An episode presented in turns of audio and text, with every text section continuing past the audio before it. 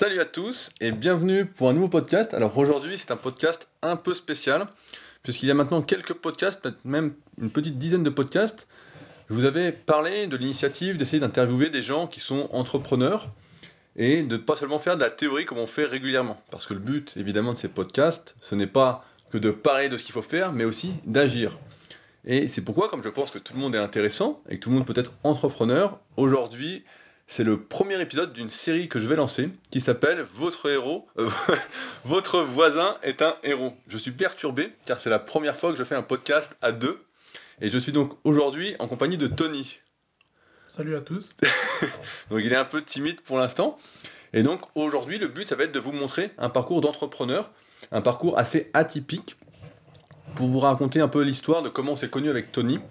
Euh, c'est un de mes anciens élèves en suivi diététique. Alors ça fait maintenant plusieurs années, je ne sais pas si vous me suivez depuis longtemps, mais je faisais à l'époque des suivis diététiques, à part des suivis entraînement et à part du pack suivi complet que je fais aujourd'hui, à savoir suivi diète et entraînement. Et donc Tony faisait partie des élèves suivi diète avec un de ses amis, Jean Romain, et euh, Tony était l'un des plus sérieux sur la diète, je me souviens bien, parce qu'il voulait se mettre au régime. Je crois que je me souviens que tu étais un peu gros à la base. Ah ouais, j'ai dû perdre 7-8 kilos avec toi. Et tu pesais donc combien au début? Ah, vraiment, au tout début, avant même de commencer avec toi, j'étais à 110. 110 kilos et tu mesures? 1m81. Et donc on était descendu à combien en fin de régime? euh, 73,4. 73,4, donc tu as perdu 40 kilos en gros pratiquement. c'est ça. Donc je me souviens que tu étais assez sérieux et en fait on discutait beaucoup par internet. Et donc un jour tu es venu au Super Physique Gym. Ouais, tout à fait. Donc t'es venu me rencontrer et moi la première personne que j'ai eue en te voyant c'est que t'étais un peu foufou. je me suis dit t'es un peu foufou. T'étais pas encore entrepreneur à cette époque-là euh, Non, non. Qu'est-ce que tu faisais à cette époque-là? J'étais couvreur en Suisse. en Suisse Ouais, en Suisse, ouais. Ça faisait, euh, donc ça fait 3 ans. Ça faisait déjà 7 ans que je faisais de la couverture. Et dont 2 ans ou 3 ans sur Suisse déjà. Ok, donc tu as commencé en France en tant que couvreur? Ouais, dans le centre, parce que je suis de la région centre. J'ai fait 2 ans là-bas. Après, on est venu là pour euh, diverses raisons. Et au bout d'une année à être habité à Gex, j'ai commencé en Suisse, j'ai travaillé 5 ans. 5 ans en Suisse. On y reviendra après, mais c'est ce qui m'a permis aujourd'hui d'être entrepreneur, entre guillemets. Donc ce qui est, ce qui est marrant dans notre parcours, c'est que ensuite on s'est un peu perdu de vue, une fois que tu as arrêté le suivi coaching, mais tu suivais toujours un petit peu ce qu'on faisait. Et tu es revenu me voir il y a quoi? Il y a à peu près un an, si je me souviens bien, en me disant je vais bientôt ouvrir ma société dans le coin. Et euh, est-ce que je pourrais m'entraîner au Super Physique Gym? Et donc je me souviens, tu venais à la salle, donc tu es venu deux, trois fois comme ça pour discuter de nana. Et je me suis dit, mais quand est-ce qu'il fait son entreprise? Parce qu'il va jamais s'inscrire en fait. Je me suis dit, c'est quand? Et à un moment, ça s'est fait, donc tu as ouvert ta société. Et donc là, à partir de ce moment-là, on peut dire que tu as passé un cap puisque tu es devenu pratiquement 100% super physique. Parce qu'aujourd'hui, tu es donc membre du Super Physique Gym, tu es un de mes élèves en suivi complet. Et euh, tu es également membre de la tribu Super Physique, donc méthodesp.rodicoya.com, où justement on a pu découvrir ton parcours entre nous de manière un peu superficielle, et c'est pourquoi on va en parler aujourd'hui plus en détail. Mais c'est qu'aujourd'hui, euh, c'est un peu l'application euh, concrète, peut-être du bon entourage. Ah bah tout à fait, on va revenir dans le podcast, mais le fait d'être SP, comme tu dis 100%, euh, bientôt encore plus si tu m'aides à devenir gold.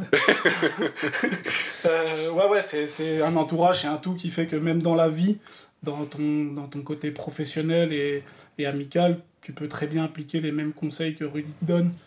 Pour, pour tout ça, ça s'applique pas que au sport. Quoi.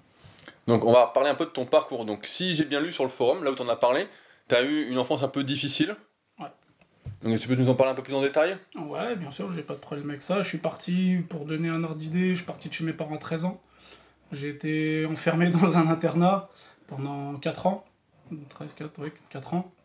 Donc je rentrais chez moi un week-end par mois ça me faisait pas spécialement plaisir de rentrer chez moi parce qu'on avait des conflits avec euh, ma mère, sachant que j'ai pas connu mon père, j'ai pas eu de père, qui est décédé quand j'avais 5 mois, donc un manque aussi là-dessus. Euh, jeune délinquant, forcément, 19 ans en cité, donc euh, tout ça a fait que ouais, c'est une enfance pas facile. Donc tu étais dans un milieu pauvre, on peut dire? Complètement, ma mère était au RSA et toute seule. RSA à l'époque oui. RMI, je crois. RMI, RMI à l'époque, c'était. À l'époque, ça j'allais dire RSI, mais c'est Aujourd'hui, on n'a pas précisé, mais tu as 29 ans. Ouais, euh, non, 28. Tu vas avoir, tu vas avoir 29. Donc, point difficile, est-ce que tu as fait des études? Absolument pas, je me suis arrêté en troisième. T'as eu le brevet? J'ai eu le brevet, mais pas à la fin de ma troisième. Je l'ai repassé une année après en candidat libre. J'ai un diplôme, sinon j'ai un CAP pâtissier, voilà mon parcours. Euh, ok, donc tu as commencé en tant que pâtissier? Ouais. Même pas, j'ai même pas travaillé en tant que pâtissier, j'ai fait mon CAP. Derrière, je devais faire une mention complémentaire chocolaterie, pour ceux qui vont connaître. Mon patron, ça s'est pas fait pour X raisons, parce qu'il a voulu prendre quelqu'un de sa famille en CAP pâtissier. Et pour toute l'histoire, je me suis retrouvé à vouloir faire une année en boulangerie. euh, pour essayer de passer l'année et après repartir en chocolaterie. J'avais déjà à l'époque de grandes ambitions, je voulais travailler chez le nôtre. Euh, et du coup, la boulangerie, ça m'a complètement tué dans ma lancée. J'ai fait trois mois à 40 km de chez moi. J'ai eu mon premier appartement à 16 ans et demi. Euh, et, tout ça a fait qu'en plus, la boulangerie me plaisait pas. Donc j'ai complètement tout arrêté. Et j'avais 17 ans, j'avais pas 18 ans encore. Je me suis retrouvé chez mes parents, sans diplôme, sans rien, sans aucune amb- ambition. Euh, à l'époque, ouais, vraiment, si on peut appeler ça vraiment dans- au plus bas, quoi. Et donc là, à ce moment-là, qu'est-ce que tu te dis? Tu te dis, qu'est-ce que je, qu'est-ce que je fais? Honnêtement, à cette époque, c'est vague, mais je me rappelle de rien, si ce n'est que la seule motivation que j'ai, c'est de gagner de l'argent. Et comme j'avais pas 18 ans et que mes parents, bah voilà, c'est euh, RMI, tout ça, ils connaissent euh, entre guillemets rien la vie, c'est un peu méchant ce que je vais dire, mais bah tu sais pas par où commencer, tu sais pas où aller, tu sais pas quoi faire. Euh, tu te dis qu'à 17 ans et demi, tu peux rien faire. Que faut que tu attendes tes 18 ans pour travailler. Donc de 17 ans et demi à 18 ans, j'ai passé peut-être 14-16 heures sur la console avec un pote qui s'appelle Nico, s'il m'écoute. Salut Nico. Euh, ouais, j'ai dû passer 16 heures, même des fois 20 heures des nuits blanches à faire de la console pendant 6 mois de ma vie. Où tu sais pas, tu sais pas du tout. Mais j'étais loin de m'imaginer où j'en suis aujourd'hui. Ok, donc après, donc là, 17 ans et demi, 18 ans, t'attends tes 18 ans, et qu'est-ce que tu fais alors à 18 ans? Donc quoi, tu te lances? Tu commences à travailler? 18 ans, je me lance dans pas grand chose. je fais euh, un peu d'usine. Euh, je vais à l'usine sans permis, parce que j'ai toujours pas le permis. Donc ça a duré euh, quelques mois. J'ai fait une petite, euh, une petite période de ma vie dans quelque chose qui est pas très légal, on va dire. On reviendra pas dessus. Euh, et ouais, j'ai duré, duré 6 mois en usine. Donc jusque-là, vraiment pareil, aucune ambition, juste le fait de pouvoir travailler, m'offrir les trucs que j'avais. Voilà, d'avoir un peu d'argent. Voilà, je me faisais héberger, je vivais toujours pas chez mes parents, parce que toujours en conflit, etc. Mais jusque-là, vraiment, petite enfance, euh, bah, comme on a dit tout à l'heure, un peu dans, dans les bas-fonds, mais rien d'exceptionnel et quelqu'un de, j'ai envie de dire, dans la normalité, Donc là, à un moment où, ça- où t'as vécu ça, tu te situais où en France? Dans le centre, Dans à le côté centre. De Tours. donc t'es originaire de Tours, à la À base? côté, ouais. C'est pour ça que la fois on a vu un de tes potes de Tours à la salle. Tout à fait, c'est ça, Jimmy, si t'écoutes. Ok, ça marche. Donc ensuite, travaille 6 mois à l'usine, et pourquoi tu arrêtes alors? Pourquoi j'arrête? Parce que euh, là commence le fait de dégager quelque chose, et là où tu en discutes dans tes podcasts, le, hum, la loi de l'attraction. Je commence à devenir quelqu'un, je me dis non, je veux, parce que je traîne avec des gens pas très clairs, et je me dis non, c'est pas ça que je veux de ma vie, moi je veux réussir, je veux gagner de l'argent, je vois, voilà, j'adore les bagnoles, on y reviendra, je travaille dedans aujourd'hui. Donc je m'étais dit, pour la petite anecdote, la RS6 c'est moi, je veux une RS6, je veux rouler en belle voiture, je veux une belle maison, voilà, je- veux des belles choses, et il faut que je me sorte de là-dedans. Et j'ai rencontré une personne qui était euh, bah, dans l'entrepreneuriat à l'époque, patron d'une société de couverture, et qui me rencontre et qui me dit euh, bah, J'aime bien ta personnalité, est-ce que tu veux venir bosser pour moi? Je dis Bah écoute, euh, ouais, moi, sauf que j'ai pas de diplôme. Sauf que rien. tu connaissais rien, quoi. J'y connaissais, je savais même pas mettre un clou, je savais même pas ce que c'était la couverture déjà de base pour moi. Et du coup, ça a commencé en août, euh, en août, en août 2008 ou 2009, quand j'ai eu bah, mes 18 ans, donc c'est ça 2008 je crois. Et ça a commencé comme ça. Et pour la petite anecdote, j'ai commencé sur le chantier, premier jour je suis tombé. je me suis, euh, je suis tombé et ça m'a rattrapé au niveau des testicules euh, sur la charpente. Malgré ça, ça me plaisait, donc j'ai continué. Et j'ai fait 10 ans. 10 ans, donc t'as commencé en France? J'ai commencé en France en tant qu'apprenti, mais sans, sans école à côté. J'ai vraiment appris tout sur, le, tout sur le tas. De fil en aiguille, cette personne est devenue mon ami, mon patron, mon propriétaire, mon patron de bar, parce que je travaillais dans les bars aussi en même temps. Et c'est là l'élément déclencheur de ce que je suis aujourd'hui. euh, parce qu'à un moment donné, je suis devenu chef d'équipe. De chef d'équipe, je suis passé à bras droit. Et donc là, j'ai vu un peu tous les rouages de l'entrepreneuriat. Qu'est-ce que bras droit? Euh, bah, je prenais les rendez-vous, je faisais des devis, je rencontrais les clients. Euh, tout ce qu'un patron peut faire, mais délègue un petit peu pour s'occuper des tâches encore un peu Comme il était supérieures. un peu vice-président d'une société, alors. Voilà, c'est ça un petit peu, sans être, vrai, sans être Voilà, réellement sans avoir le déclaré, voilà, sans avoir le titre. Et c'est là où je me suis dit, c'est ça que je veux faire. Ça a été l'élément déclencheur, j'avais 20 ans. T'avais envie de prendre des décisions, Ouais. et plus qu'on décide pour toi. Exactement, j'avais pas, j'aimais pas l'autorité, ça j'ai jamais aimé de toute façon, mais je voulais euh, décider de ma vie, décider de, de me lever le matin pour faire quelque chose que j'aime, et euh, ouais, diriger une entreprise, ça me le faisait, euh, Donc là, t'as 20 ans, t'as ce petit déclic, Ouais, ce gros même. ce déclic. gros déclic, et là, tu te dis, donc, qu'est-ce que tu fais? Tu pars de, du- de la région centre? Non, là, à ce moment-là, je continue à travailler. Je dis, je vais travailler dur comme j'ai toujours fait. Je vais rien lâcher, j'ai pas grand-chose, mais je vais devenir quelqu'un. Et je travaille, je travaille, j'apprends, j'apprends, j'apprends. Et euh, il vient un moment donné où je me sépare de mon patron parce que le relationnel, on était trop ensemble. Vraiment H24, euh, on a vraiment tout fait ensemble. Et donc à ce moment-là, tu vois, bizarrement, je dérive. Je, je me dis, en fait, euh, la couverture c'est bien, mais physiquement, je tiendrai pas ma vie. Donc j'avais, je sais pas pourquoi, cette idée de me retrouver dans un bureau. Donc j'ai commencé des études de compta. Ok. Ouais, ouais, j'ai touché un peu à tout. Ah, bah, avant ça, comme je vous disais, j'ai, j'ai fait un peu de, dans les bars, j'ai fait barman, j'ai fait de l'usine, euh, j'ai vraiment touché à tout. Donc de la compta. Donc un peu de compta chez moi. Et arrivé à un moment donné, ma copine, pas de travail, moi pas de travail, la compta à la maison au bout d'un moment, ça m'a... Donc tu faisais tes cours par alternance, Ouais, ça, à, distance, je veux dire distance, tout à fait. Ça m'a gonflé. Et euh, on est resté euh, trois mois, moi et ma femme, euh, au chômage, pas de travail. Et là où il y a eu le deuxième déclic, c'est-à-dire que ma femme a envoyé 50 CV dans toute la France, et on nous a répondu à côté de la Suisse. Et donc là, il a fallu avoir un courage assez monstrueux, parce que on est venu un jeudi, un jeudi, pour faire un entretien d'embauche pour ma copine. Le jeudi soir, on appelait ma copine pour lui dire vous embauchez lundi donc à 500 km, pour vous situer un petit peu le truc. Et, euh, et du coup, bah, on est rentré le vendredi, on a refait les 500 km. Et dans le week-end, j'ai déménagé toute ma vie de 500 Et km. donc comment t'as fait pour trouver un appartement aussi rapidement? Alors ça, ça, ça a été, ça a été une chance, c'est que, le, le- si tu veux, la société de ma femme, euh, comme ils savent un petit peu que ici tout bouge, de par la Suisse, ils offraient un mois d'appart-hôtel. Ok. Donc on est arrivé dans l'appart-hôtel et on a trouvé un appart au bout de deux semaines. Et euh, loi d'attraction ou pas, les propriétaires, les premiers propriétaires, on a trouvé le studio, étaient des gens du même village que nous. Donc ce qui a fait que ça a démarché un petit peu en notre faveur euh, pour l'appartement. Parce que quand tu viens de la région centre et que tu arrives dans une région comme celle-là, les loyers sont pas les mêmes. Ouais, ouais, sur- bah, pour ceux qui connaissent pas, en fait, là, on est sur Annecy. Et sur Annecy, c'est par rapport à la région centre, c'est presque trois fois. Euh, ouais, c'est ça. C'est à peu près trois fois les loyers, sans exagérer. Hein. Ah non, non, non. Pour donner un ordre d'idée, sur Annecy, qui a la banlieue proche, sans être en plein centre, à 60 mètres carrés, ça va être autour de 850-900 euros minimum, et pas neuf. Donc euh, voilà pour ceux qui se demandaient un peu.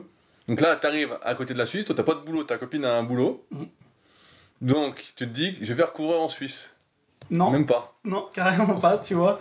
Au début, je me dis, euh, je vais faire de la pâtisserie. Je vais retourner dans la pâtisserie, tu vois. euh, Et donc, je démarche la Suisse. Et les Suisses me disent, non, là, ça va pas le faire parce que le dernier diplôme que vous avez et le dernier métier que vous avez euh, exercé, c'est la couverture. Donc, cherchez dans la couverture. Et du coup, je me mets à chercher dans la couverture pendant un mois, deux mois, rien. Je me dis, bon, moi, je peux pas, je suis quelqu'un de très actif, comme tu as dit, un peu foufou tout le temps. Et je me dis, il faut que je trouve du travail. Donc là, je trouve du travail sur France. Et c'est là où, en fait, dans ma vie, il y a plein de choses qui se qui s'emboîtent et tu te dis à un moment donné pourquoi ça m'arrive? Mais aujourd'hui, je me dis, je sais pourquoi ça arrivé. J'ai travaillé trois mois dans cette boîte en France. Et je suis, pour info, je suis ancien rugbyman, 14 ans de carrière. Et donc, j'avais toujours ma licence dans le centre. Et euh, donc, le, le dernier week-end, avant que mon patron m'embauche, je devais signer un CDI le lundi. Je pars dans le centre, je fais un match amical. Tous mes potes qui écoutent ce podcast du rugby s'en rappelleront. Je fais 10 minutes de match et je me fracture la malléole. Donc destin ou pas, je sais pas, mais en tout cas, je me retrouve avec une malléole en moins. Donc je me retrouve à appeler mon patron un dimanche soir pour lui dire que le lendemain, je serai pas là. Et je me suis retrouvé 7 mois en plâtre chez moi. 7 mois à rien faire, 7 mois d'enfer. Et pour le côté anecdote, euh, côté sportif, je passe de 92 kilos à 110 kilos. Ok, donc c'est la pire période quoi. Une des pires, ouais. Juste le chômage avant, où pareil, j'ai pris 10 kilos en faisant la compta chez moi. D'où mes 110 que j'ai pris petit à petit en deux ans, j'ai pris 30 kilos. quoi. Ok, donc là, t'as plus de boulot en gros, non, j'ai plus rien. t'as plus rien. J'ai le chômage, j'ai le chômage, heureusement. Ma femme a son métier, mais qui rapporte malheureusement pas beaucoup. Pour une région où, à l'époque, pour vous donner encore un ordre d'idée, je payais un 28 mètres carrés 650 euros. Donc euh, très très compliqué. Encore euh, bah, une phase descendante à un moment donné où pendant quelques mois, tu, bah, en fait, tous tes rêves, euh, tu dis mais j'arriverai jamais à devenir patron, c'est pas pour moi, tu te morfonds un petit peu. Et puis au bout de quelques mois, euh, de toute façon quand c'est en toi, ça remonte. Donc là, tu dis non, non, je vais y arriver. En sortant de ce plâtre, je vais tout donner et ça va revenir. Et l'histoire, en fait, c'est que le mal pour le bien, c'est que je me suis donc fracturé cette malléole la veille d'en- d'enchaîner un CDI en France. Et 7 mois de plâtre, 6 mois et demi de plâtre, on m'appelle de Suisse pour un contrat. Et donc la personne me demande si je suis disponible, et là je dis oui. Il me reste deux semaines d'arrêt, mais tant pis, je dis ouais, je suis disponible. Et là, après, ça s'est enchaîné. Ça s'est enchaîné, j'ai fait mes preuves, j'ai commencé en temporaire pendant une année et demie, deux ans. J'ai fait 4 ou 5 boîtes. Tout le temps, à chaque fois, ça se passait très bien. Et au bout d'une année et demie, je crois que c'est comme ça, j'ai trouvé un, un fixe, qu'ils appellent en Suisse, pas un CDI. Quand tu es arrivé sur la région d'Annecy, tu as tout de suite voulu aller travailler en Suisse pour gagner plus, pour ce projet d'entrepreneuriat que tu avais en tête Absolument pas, non, parce que tout le monde croit que je suis venu ici pour la Suisse, qui est très attractif hein, entre nous, mais absolument pas, je suis venu juste parce que ma femme avait trouvé un travail, et je connaissais la Suisse deux pays, comme euh, on connaît tous, hein, l'Europe, mais je savais pas déjà qu'on pouvait y travailler, je savais pas que je pouvais tripler mon salaire, donc non, pas du tout, pas du tout, mais c'est en voyant les, les prix des loyers, j'ai demandé un peu autour de moi, j'ai dit mais il y a un problème sur le prix du loyer. Et tout le monde euh, se moquait de moi. Et en fait, ils m'ont dit, mais non, ici, tu es dans la région où bah, tu vas travailler en Suisse, tu triples ton salaire. Quoi. Donc, euh, tout est relié un petit peu. Et donc, c'est là où j'ai dit, je vais aller en Suisse, gagner ma vie.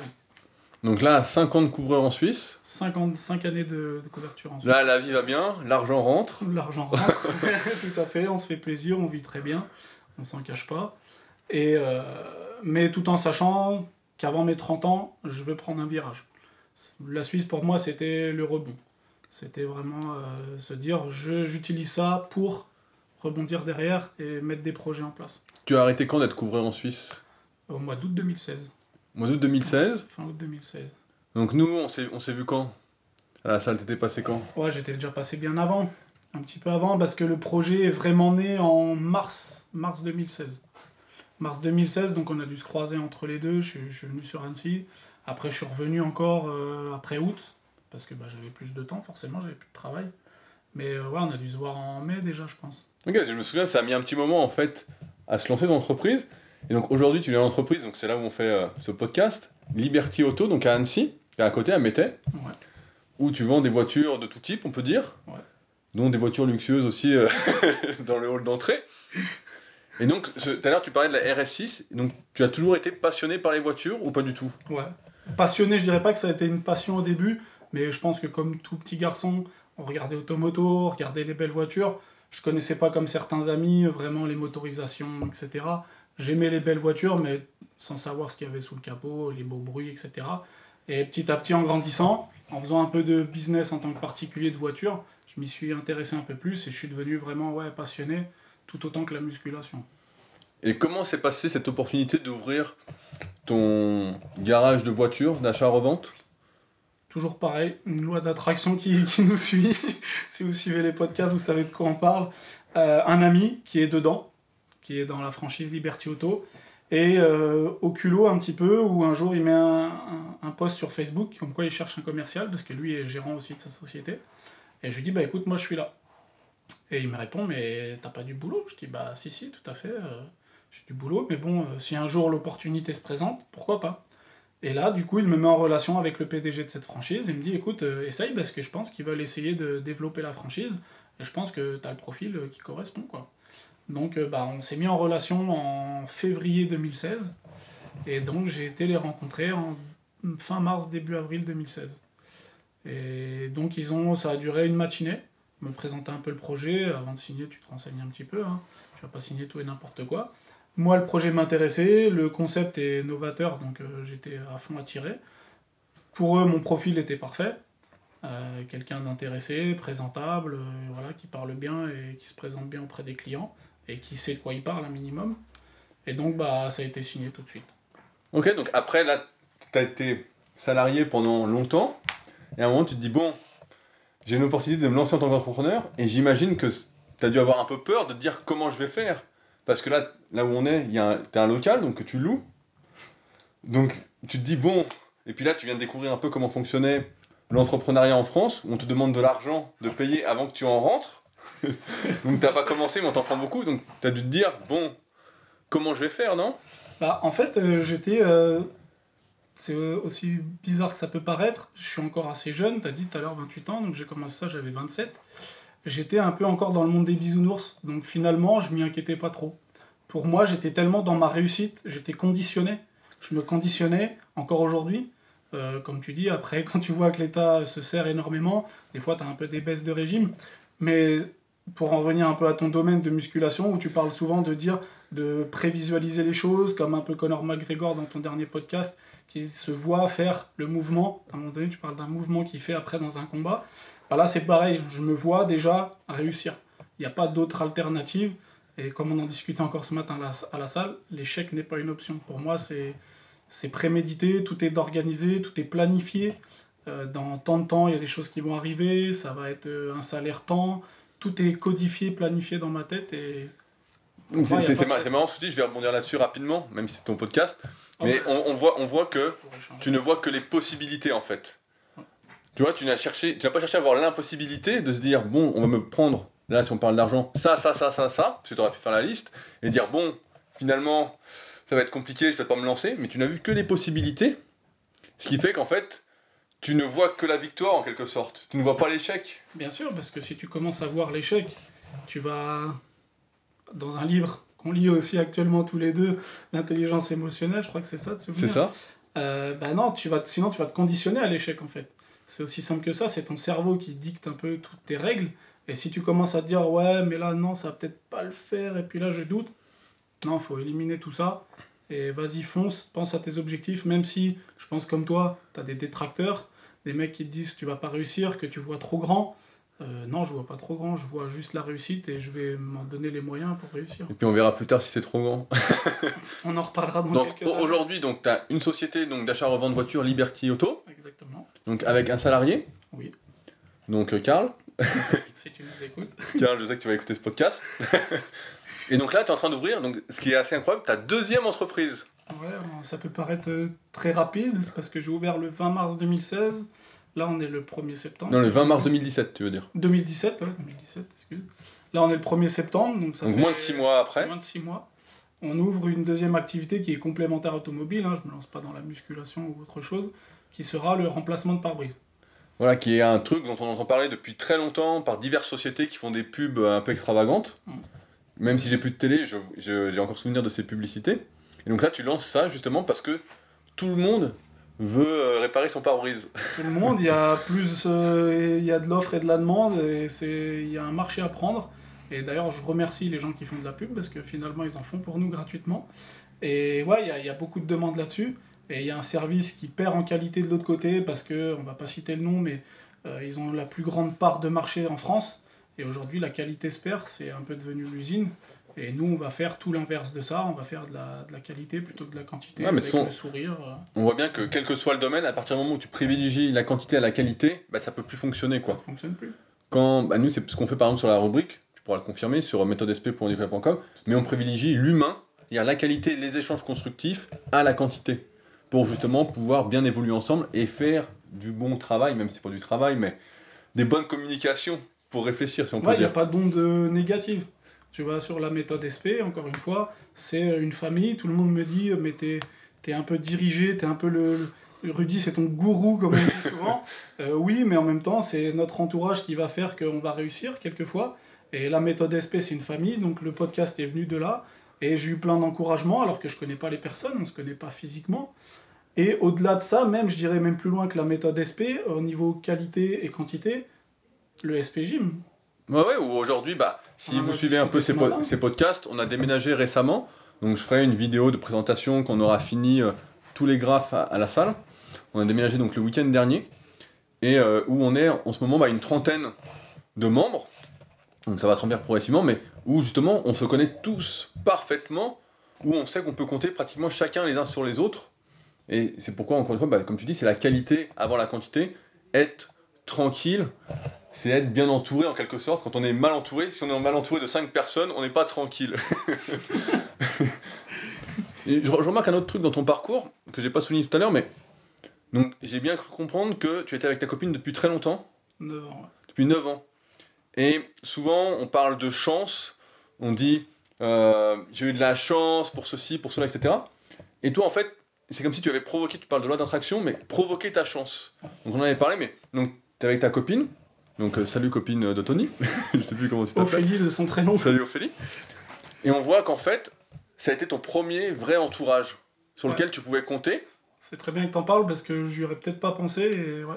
Et grâce à elle, qui t'a soutenu dans les moments difficiles, qui a postulé partout en France, qui a eu ce travail en Suisse, tu as pu arriver ici et finalement arriver aujourd'hui à avoir deux sociétés, alors que ça se trouve, tu serais resté dans la région centre et tu aurais peut-être galéré à l'usine sans l'avoir rencontré.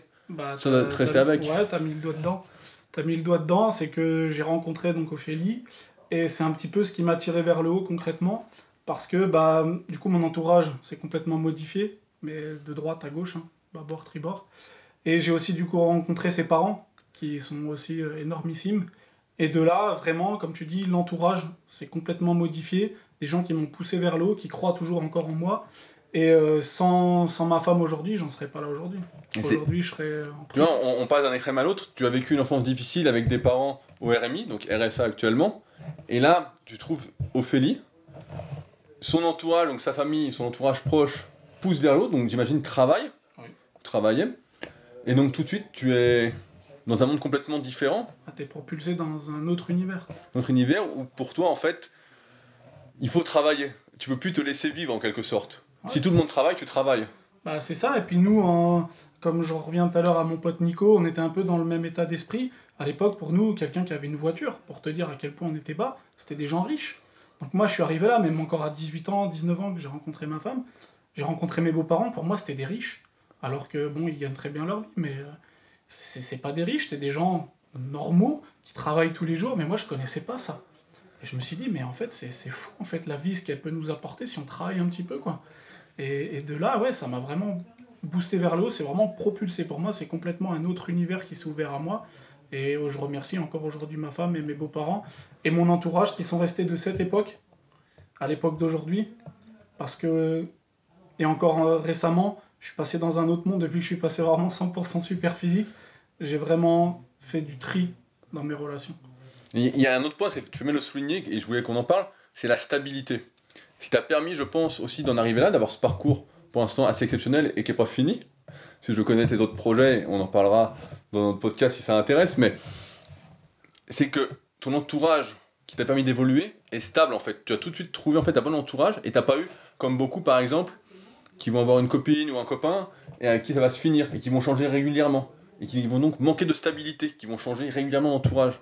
Et je pense que justement, le fait d'avoir cette stabilité que tu as eue, t'a permis en fait de ne pas avoir tous ces petits problèmes que beaucoup de gens ont et de pouvoir t'appuyer sur une base un peu solide, en quelque sorte, un socle, au cas où, comme quand tu t'es blessé par exemple à la malléole, tu savais que t'étais pas vraiment foutu. Tu sais, Il y avait ta femme, il y avait la belle famille, tu pouvais quand même survivre en fait. Ouais, c'est ça. C'est bien de parler avec toi, même tu vois, dans un podcast, parce qu'on va beaucoup plus loin. Tout ça, en fait, on le sait intérieurement, mais j'y, toi, j'aurais pas pensé en parler en podcast. C'est vrai que maintenant que tu le dis, c'est vraiment un équilibre. Ça t'équilibre, et comme tu dis, j'ai pas changé de copine, j'ai pas eu des, des, des mouvements de haut vers le bas dans ma vie privée, ce qui fait que, bah, une fois que tu as comme une maison dans le bâtiment, tu as tes bases qui sont solides, tu as les, les fondations qui sont faites. Donc là, avec ma, ma relation, c'est clairement ce qui s'est fait, mes fondations étaient faites, il n'y avait plus qu'à monter les parpaings. Et ça, bah, voilà, je l'ai fait, je l'ai monté, j'en suis fier. Et euh, ça fait partie d'un des micro-bonheurs qui m'amènera peut-être un jour Au super bonheur. au super bonheur. Non, mais pour, conclure là-dessus, je pense que c'est un parcours qui peut vraiment vous inspirer, de voir qu'on peut partir vraiment de tout en bas et arriver à grimper, grimper, grimper. Donc moi, je côtoie Tony pratiquement tous les jours, on discute régulièrement, on se lance des super blagues de temps en temps. Mais je voulais partager avec vous son parcours parce que je pense qu'il peut vraiment vous inspirer. Souvent dans ces podcasts, je parle de moi parce que c'est moi qui fais ces podcasts, donc je donne mon exemple, etc. Et je suis peut-être parfois un peu trop loin pour que ça vous parle. Et là, avec Tony, l'exemple de Tony, qui est jeune entrepreneur, ça fait six mois qu'il a lancé sa société, il lance sa deuxième société, puis après il va lancer sa troisième société. Enfin bon, ça, va, ça ne va pas s'arrêter parce qu'il est entrepreneur dans l'âme et je pense qu'il a commencé à être contaminé par cette notion d'être responsable de soi, d'agir en connaissance de cause et de savoir que dans la vie, tout ne dépend que de soi, de ce qu'on fait et de ce qu'on ne fait pas. Et c'est pourquoi il faut faire. Et j'espère que voilà l'exemple de Tony va vous inspirer à vous lancer, à appliquer bah, tous les conseils qu'on voit ensemble, toutes les discussions qu'on a ensemble. Et puis bah, tous ceux qui sont sur le forum, sur la rubrique méthode SP, voilà, à ne pas hésiter à en parler aussi, à poser des questions. Ouais, même s'ils veulent en parler directement avec moi, il a pas de souci. Tony SP sur le forum. Voilà, pareil, si vous voulez acheter une voiture, à Liberté Auto Annecy, n'hésitez pas. Pareil pour votre par- pare-brise euh, très prochainement. Euh, j'en profite bah, pour conclure, pour te remercier Tony de tout ce temps pendant tes heures de travail. On en arrive à une demi-heure de podcast. Donc euh, c'était cool, je pense que c'est un bon exemple de tout ce qu'on fait, de- une application concrète de tous ces conseils. Ouais, Puis comme, comme d'habitude, bah, on se retrouve. euh, je vais lancer un appel avant de finir à tous ceux qui veulent faire un podcast, qui ont un parcours d'entrepreneurs, qui viennent de se lancer ou qui sont entrepreneurs depuis un moment et qui suivent mon travail et qui sont notamment bah, membres de la rubrique euh, méthode sp.ondecoya.com.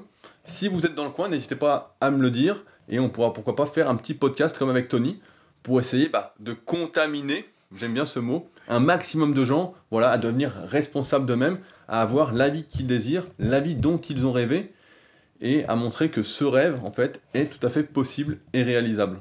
Alors sur ce, bah, comme d'habitude, on se retrouve sur le forum et bientôt pour un nouveau podcast. Salut Salut.